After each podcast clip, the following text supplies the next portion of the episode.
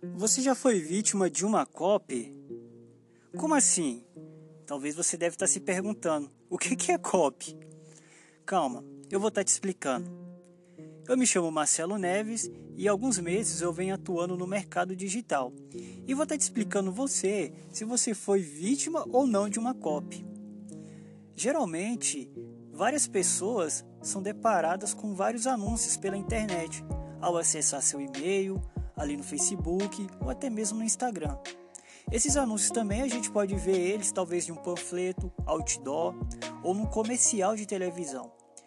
E o interessante é que esses anúncios eles usam palavras persuasivas que idade de saber mais sobre o produto ou sobre algum tipo de serviço prestado. Então vamos querer saber mais e qual vai ser o benefício deles para nós e como que eles vão nos agregar em algo. O resultado? Bom, na maioria das vezes, as pessoas adquirem esses produtos por causa desses anúncios que elas viram.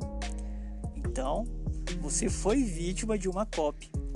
E o objetivo da copy é esse: não é simplesmente fazer uma venda direta. A copy ela não faz uma venda direta. Não é igual um vendedor ambulante que fica ali oferecendo seu produto, insistindo para a pessoa para que ela possa comprar.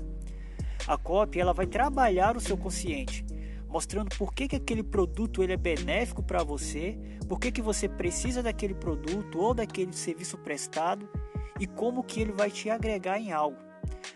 E o resultado é porque você vê aquilo, como que aquilo vai influenciar na sua vida, você adquire aquele produto ou, conforme já falei, aquele serviço prestado. Então, uma copy bem feita, ela vai gerar emoção nos seus clientes. Bacana, não é mesmo? Então, você já foi vítima de uma copy? Depois, mais dicas para vocês, beleza? Falou, um forte abraço.